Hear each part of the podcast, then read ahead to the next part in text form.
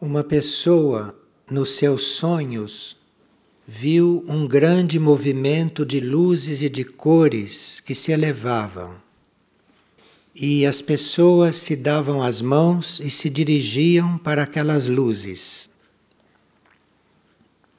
Então, essas luzes e essas cores que se pode ver, essas luzes podem ser os efeitos de movimentação de energias no planetérico.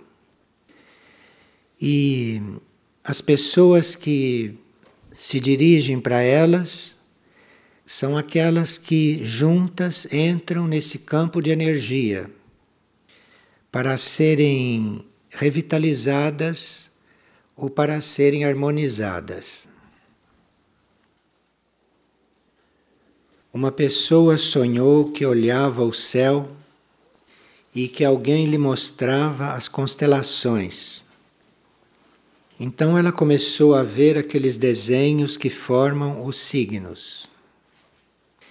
Viu o desenho de um homem no céu e perguntou que constelação era. Aí a pessoa que a estava instruindo respondeu que era Sagitário. Mas aí ela perguntou: Mas Sagitário não é metade homem e metade um animal? Aí lhe responderam: Não, não é mais. As constelações e os signos têm infinitas possibilidades de influir, e não só aquelas que nós conhecemos na astrologia.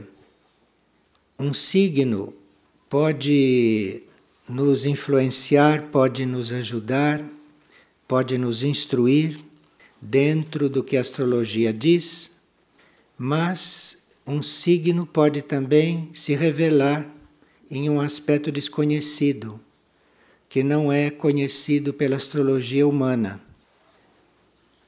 E um signo pode estar ativo conosco em aspectos novos que não são conhecidos.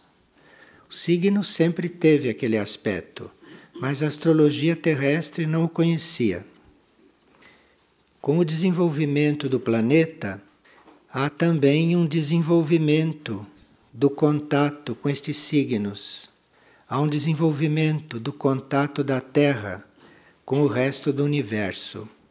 Então, à medida que esses contatos forem se aperfeiçoando com o desenvolvimento da Terra, então nós iremos conhecendo outros aspectos dos signos que até agora não foram revelados, o que até agora ficaram ocultos. E alguns podem já estar internamente sob esses aspectos ocultos. E nós iremos aprendendo isto em sonhos ou iremos aprendendo isto interiormente, até que surja a nova astrologia para todos. E uma pessoa pergunta qual é o papel e qual é a função dos ritmos que Figueira apresenta para as pessoas que chegam aqui. Os ritmos externos procuram coligar as pessoas com a energia dos sete raios.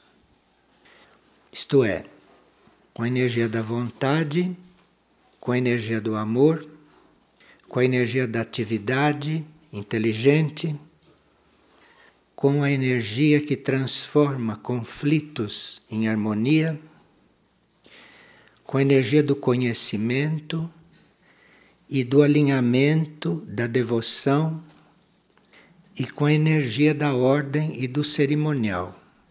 Então, a intenção dos ritmos de Figueira é esta: externamente, é cuidar de que estes aspectos dos raios estejam bem impressos na vida aqui. Mas assim como nós temos que nos adaptar a certos ritmos isto é, a certos raios, a figueira também deve se aperfeiçoar na manifestação desses raios. Para nós termos o mínimo de dispersão, E para nós cometermos o mínimo de erros, se combinou de aqui realizarmos somente as coisas estritamente necessárias. Então é por isso que nós chegamos aqui, fazemos serviços básicos, não temos grandes trabalhos para realizar.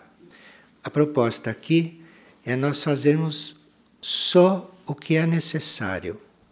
E à medida que as coisas vão se revelando necessárias, aí nós vamos introduzindo isto nas tarefas. Mas quanto mais simples for tudo, quanto mais direto, quanto mais simples, enfim, menos erros nós cometemos perante a energia dos raios. E podemos então estar trabalhando para manifestar estas sete energias da forma mais simples e direta possível. E isto é uma forma de nós irmos sendo introduzidos nestas energias, em todas elas. Então pode ser que alguém chegue aqui e na sua vida não esteja habituado a fazer certos trabalhos.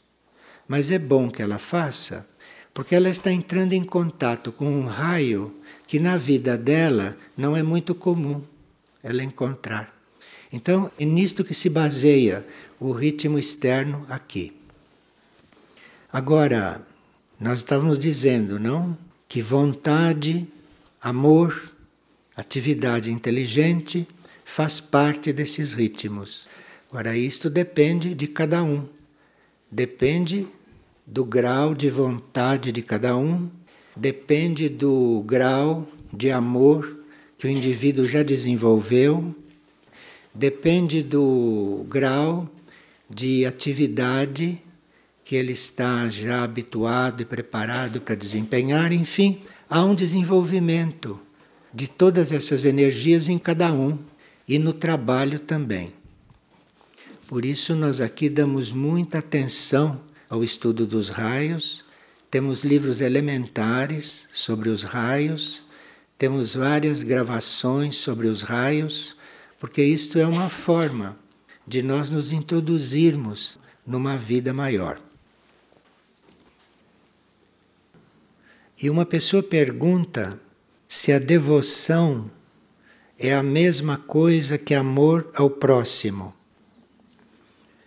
Não. A devoção é a energia de sexto raio, que quer dizer verticalização. Nós, através da devoção, nos verticalizamos. Quando nós somos devotos de algo, nós estamos nos verticalizando com isto. Isso é o sexto raio. E o amor ao próximo é o segundo raio, é outra energia. O amor ao próximo é uma energia de inclusão de inclusão e de compreensão. E a devoção é de verticalização.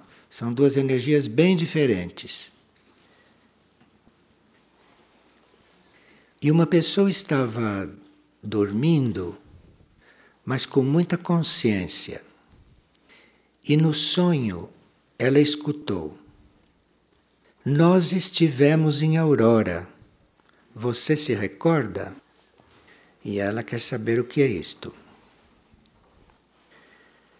Bem, os nossos corpos sutis, isto é, o nosso corpo astral, o nosso corpo mental, podem ser levados a um determinado centro planetário para lá receber instrução, ou ser harmonizado, ou ser curado, enfim. Um corpo nosso, sem ser o físico, pode ir a um centro planetário durante o sono do cérebro ou mesmo nós estando acordados. Então, esta voz que lhe perguntou: Nós estivemos em Aurora. Você se lembra? Você se recorda? Isto era o seu corpo astral falando com ela. O corpo astral foi levado à Aurora e lá passou por um processo. E o corpo astral, ao voltar, perguntou: Você se lembra que nós estivemos lá? Porque o corpo astral não é totalmente consciente das coisas. o mental já não faria esta pergunta, porque o mental saberia que foi só ele que foi. Mas o astral pode ter interpretado que todos os corpos foram com ele. Então é como se o corpo astral viesse falar isto. Era o próprio corpo astral falando. E assim o consciente da pessoa ficou sabendo que ela já esteve em aurora em astral. Uma pessoa pergunta: o que fazer quando se ama muito uma pessoa e não se é correspondido? Isso está lhe dizendo que é hora de você amar a Deus. Não perca mais tempo em amar partes de Deus, porque todos nós somos partes de Deus, né? Então, esta pessoa que ela ama especialmente é uma parte de Deus. Então, em vez dela amar uma parte de Deus, ela ama a Deus já direto. E ali está tudo. E aí não tem como não ser correspondido. Vocês sabem que a gente se distrai tanto com estas coisas, né? Que numa determinada vida, para nós finalmente canalizarmos esta energia corretamente, a gente não é correspondido. Porque se a gente fosse correspondido, continuava sempre na mesma direção. Então precisa que a uma certa altura a gente não seja mais correspondido para não tendo mais o que fazer com amor, aí finalmente o canaliza para onde deve. Porque o amor é muito poderoso. O amor é muito poderoso e o amor tem que ser canalizado. Quem não consegue canalizar o amor explode. O amor é muito poderoso. Então, se você não é correspondido, você acaba canalizando aquilo para onde deve. E aí fica tudo bem. E uma pessoa, na primeira noite que chegou aqui em Figueira, acordou sentindo uma dor muito intensa entre o plexo solar e o coração. E esta dor durou pouco mais de uma hora. Quando ele acordou, no dia seguinte, não sentia incômodo algum. Agora, ele informa que ele estava com viagem marcada para outro lugar, não para cá, e que de repente tudo convergiu de forma que ele viesse para cá. Isso explica bastante. Então, esta dor que ele sentiu entre o plexo solar e o coração foi uma desobstrução do caminho entre o plexo solar e o coração. Vocês sabem que no sistema dos chakras, a energia deve subir do plexo solar para o coração. E às vezes esta energia não pode subir do nível emocional para o nível cardíaco amoroso, porque o caminho está obstruído. Então, às vezes, precisam pequenas intervenções para desobstruir este caminho. Por isso que ele veio para cá, porque esta intervenção foi feita aqui. Então, agora você já pode amar à vontade, porque o caminho já está aberto para você agir com o coração. Uma pessoa está pedindo que se diga alguma coisa sobre o estudo aqui em Figueira. Um dos papéis do estudo é nós apresentarmos alguns temas ou algumas questões inesperadas isso não é um estudo programado que você já sabe o que vai acontecer. Embora exista uma programação, se o estudo não tiver uma parte de inesperado, ele não age da mesma forma. Então, o estudo não deve ser óbvio. O estudo não deve ser totalmente aquilo que se espera e que é aquilo que foi anunciado. O que é anunciado é uma base. É uma base para nós fazermos a nossa conexão e o nosso alinhamento. Mas feito aquele alinhamento, na hora do estudo, acontece muita coisa inesperada. E isto é que é o vivo, não é o que foi programado. Compreendem? O que foi programado é necessário para dar uma estrutura, para reunir energia, para dar uma ideia do tema, para as pessoas se prepararem, para quem vai coordenar o estudo, estudar, se aprofundar em certas coisas. Isto é um lado do estudo. Mas no manifestar isto, deve acontecer o inesperado, e é isto que é a alma do estudo. É aquilo que ninguém espera, é aquilo que acontece sem que tivesse sido programado, é aquilo que a própria pessoa que está coordenando o estudo se admira de estar saindo daquele jeito. Compreende? Isto que é a vida do estudo. Então, o principal é o inesperado dentro da programação. O inesperado faz com que a gente equilibre aquilo que parece muito simples ou aquilo que parece muito complexo. Porque o estudo deve ser simples, deve ser compreensível, mas tem momentos que para alguns ele é novo, exige certo esforço. Então ele é simples por um lado, mas torna-se também complexo. O inesperado equilibra isto. O inesperado resolve isto. O inesperado deixa um pouquinho mais elaborado aquilo que foi muito simples e deixa mais simples aquilo que parecia tão complicado. Então, o inesperado é fundamental. Agora, seria uma limitação do estudo se ele fosse só muito complexo, muito empenhativo e que exige esforço o tempo todo para ser acompanhado. E seria também uma limitação se fosse tão simples que parece óbvio e que não exigisse o esforço de ninguém. O estudo teria que ser em diferentes níveis. Então, se está tratando de um assunto, aquele assunto teria que ir mudando de nível para que as pessoas fossem acompanhando, se elevando, e não o estudo ficar num plano horizontal o tempo todo. Então, ele teria que ir subindo, que ir se elevando.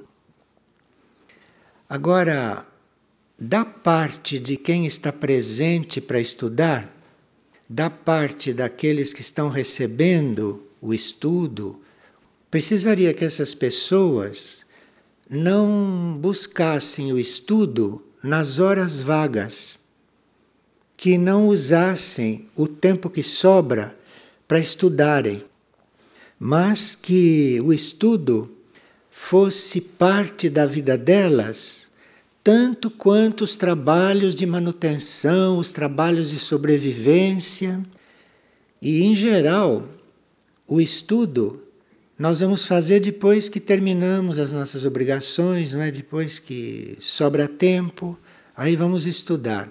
Isto é um estudo muito relativo, porque o estudo deve ser tão importante quanto todo o resto da vida.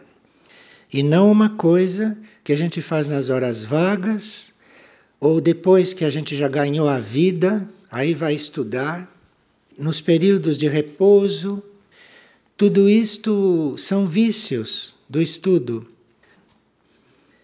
Quando se entra em contato com alguma nova informação, quando se entra em contato com algum tema de estudo, aquilo deve ser muito importante para nós e muito essencial, porque é só assim que aquilo que você está recebendo se transforma como num fogo dentro do seu ser. Senão fica uma coisa fria, senão fica uma notícia, fica uma informação, fica como um programa escolar. Então aquilo tem que se transformar num fogo, aquilo tem que se transformar num alimento e que vai permeando todo o ser da pessoa. Agora, o estudo é feito por nós todos. O estudo é feito por aquele que está passando a informação, como por aquele que está recebendo a informação. Se faltar uma dessas partes, o estudo não se completa nesse sentido de acender em nós um fogo, de nos colocar numa outra situação de contato com algo que foi para nós também inesperado naquele momento. E uma pessoa leu no glossário esotérico que o corpo de Samana é formado por miríades de consciências em diferentes escalões. O que quer dizer isto? Bem, Samana, para aqueles que não sabem, é uma grande entidade, não? É uma grande entidade que cuida da relação do planeta Terra com outras galáxias. Então, o planeta Terra não poderia estar em comunicação diretamente com galáxias se não fosse Samana, que está aí como canal de comunicação. E Samana é também o canal para que a essência solar possa se introduzir, fluir para a órbita da Terra. Porque a órbita da Terra pode receber muitas coisas do Sol, mas é pelo trabalho de Samana que uma certa essência do Sol não material, do Sol espiritual, se introduz na Terra. E Samana rege também hierarquias. Então há muitas hierarquias espirituais, várias delas na Terra, e Samana faz a regência de todas essas hierarquias. Uma entidade deste porte não é uma consciência só. Uma entidade deste porte é miríades de consciências, como diz o glossário. Nós temos, cada um de nós, consciência individual. Cada ser tem uma consciência individual. Essas consciências individuais vão se elevando vão se elevando e vão se unindo. E à medida que essas consciências vão se unindo, elas deixam de ser individuais. E tantos indivíduos, tantas consciências individuais, quando evoluem, se transformam numa só entidade. Percebe? Então, uma entidade não é mais um indivíduo. Samana não é mais um indivíduo. Samanas são miríades de consciências que se elevaram e hoje é Samana. Agora, neste planeta, esta entidade Samana, ela é a expressão mais pura do amor-sabedoria cósmico. Não existe neste planeta, atualmente, expressão mais pura do que Samana. E por ser uma perfeita expressão de amor-sabedoria, ele é formado de consciências em diferentes escalões. Prende o amor-sabedoria? Isto não inclui só as consciências perfeitas, as consciências elevadas, mas Samana inclui vários escalões de consciência. Então, na aura de Samana, no conjunto desta entidade, muitas consciências evoluem, porque eram vários escalões de consciência. E este amor sabedoria inconcebível consegue incluir todas essas consciências, transformá-las numa só, que é Ele, e elevar tudo isto. Então, isto é Samana na Terra. Aqui tem dois casos kármicos. Um está perguntando se as atuais limitações financeiras, se as dívidas e tudo isto, se vão acompanhá-lo por muito tempo. Porque ele não consegue pagar estas dívidas, não consegue pagar esses débitos, se isto é karma. E se ele vai ter que passar por estas situações que para ele são uma verdadeira loucura.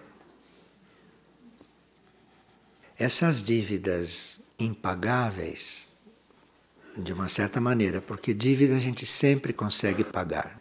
A gente não paga uma dívida só materialmente. Você paga uma dívida de diferentes formas, de forma que não existe dívida impagável. Mesmo que você devesse uma quantia que você materialmente jamais poderia conseguir, você pode pagar esta dívida de outras formas, de outras maneiras. Então, quem resolve isto é o karma. Então, você pode pagar uma dívida material num outro setor. E isto vai abatendo da sua dívida material, percebe? Mas isto não é uma contabilidade terrestre, evidentemente. Não há contador nem economista para fazer isto. Isto é o karma que faz. Isto é a lei do karma. É a lei da causa e efeito. Agora, se nós não temos, em princípio, uma disposição para saudar as nossas dívidas, esses mecanismos kármicos de ajuste não podem acontecer. Esses mecanismos não podem nos proteger de uma dívida, porque a dívida deve ser paga por causa da lei do equilíbrio. Se você tirou uma coisa, você tem que devolver, porque o lugar daquilo era lá. Você não pode tirar uma coisa de lá. Você tem que pôr a coisa lá. Agora, na lei do karma, alguém pode pôr esta coisa lá por você e você fazer outra coisa, pelo bem de um outro. Compreende? Então aqui não é contabilidade, não. Aqui é outro equilíbrio que entra e é outro equilíbrio que joga. De forma que é preciso disposição para se restituir o que se tomou e é preciso muita disposição para viver este processo da melhor maneira possível, da forma mais equilibrada possível. E aí o karma vai ajustando as coisas. Não existe dívida impagável. Há pessoas, por exemplo, que pagam palavras pouco gentis com dor de garganta. Ele não paga ouvindo do outro palavras agressivas, ele paga com dor de garganta. Dei um exemplo bem simples que serve para qualquer outro setor. Veja, por falar nisto, uma pessoa pernoitou na casa do silêncio e teve sonhos que não eram muito agradáveis. E ele acordou com a sensação de ter mordido com força a língua. Como a casa do silêncio pode também funcionar como um local de purificação, esta mordida na língua durante o sono pode significar um pagamento por ter falado coisas inadequadas porque foi a língua o instrumento para você falar. Então a língua, no plano físico, pagou. Então é assim: aquele órgão que é o instrumento para se fazer uma coisa, aquele órgão é o que paga no corpo físico, porque ele participou fisicamente da coisa. Mas se você mordeu a língua, é sinal que palavras inadequadas com isto foram equilibradas. Porque às vezes nós não temos oportunidade de encontrar as pessoas às quais nós falamos palavras inadequadas. Impossível. Então a gente morde a língua e fica tudo resolvido. Agora, se a gente compreende isto, coisa é muito mais simples. Muito mais simples. Esta mesma pessoa está em conflitos na sua casa porque com a sua mudança de consciência e de hábitos, a esposa ficou muito infeliz e angustiada. Principalmente por ele ter se tornado vegetariano e por tudo aquilo que ele vê de Figueira. E ela fica muito em reação. E como ele não consegue mais conviver socialmente como eles faziam antes, a situação em casa está muito difícil. se ele se imbuiu de muitos ensinamentos, de muitas coisas, ele ficou inclinado ao serviço, não é? Porque a finalidade de tudo é nós entrarmos na lei do serviço, porque a lei do serviço a porta de entrada para todo o resto. Então, internamente, intimamente, o indivíduo vai ficando com esta necessidade de servir, com esta intenção de servir. Mas o karma só nos dá uma tarefa depois que a gente cumpre as tarefas mais próximas. E há casos em que, quando nós entramos em serviço, há casos que nós entramos em serviço na própria casa, no próprio núcleo família. Então, é no próprio núcleo família que, para alguns, começa o serviço. E aí é preciso muita fé, é preciso muita paciência e muita decisão a servir. Porque vocês conhecem uma frase que diz: ninguém é médico na própria casa. Então, você começar a servir espiritualmente na própria casa é uma grande prova. É uma prova pelo seguinte: na casa onde nós encarnamos, isto é, na família onde nós encarnamos, nós somos considerados algo que eles conhecem. Então ali já se formou um equilíbrio conhecido, mais ou menos do mesmo nível. E as pessoas aprenderam a nos conhecer, incorporaram aquilo que nós somos e aquilo tudo convive. Quando você se transforma e os outros não se transformam, é claro que todos entram em reação, porque ali se desfez um equilíbrio estável, porque só um modificou a consciência, os outros não modificaram. Então, quando todos modificam a consciência, não há esses problemas da gente não ser médico na própria casa. Mas quando na própria casa é só um que dá os passos, aí começam essas provas. É porque eles nos têm em certa conta, já se habituaram conosco de uma certa forma. Em outras palavras, já aprenderam a lidar conosco, já conhecem todos os nossos botões e sabem que botão apertar para a gente funcionar. Quando só você muda, eles ficam perdidos, compreende? Isto pode não ser consciente. Em gente boa, isto não é consciente. Isto é uma coisa que vem sem ser consciente. Mas é isto que no fundo se passa. Então aí precisa ter muita paciência, muita fé e muita decisão de servir. Porque se você encontrasse esta mesma situação fora de casa, você não ia aceitar, não ia se considerar serviço. É só você se considerar serviço ali dentro, onde você não esperava. Mas o serviço então é ali dentro. Agora, você vai servir da melhor maneira e fica na mão dos eu superiores os resultados. Não quer dizer que fazendo a coisa correta vá se obter o resultado que se espera. Nestas coisas não se deve esperar nada. Nestas coisas se deve fazer e entregar. E esta mesma pessoa pergunta por que que Padre Pio e São Francisco e outros tinham estigmas. Os estigmas que eles tinham vieram por uma identificação muito forte que eles faziam com os seus mestres espirituais.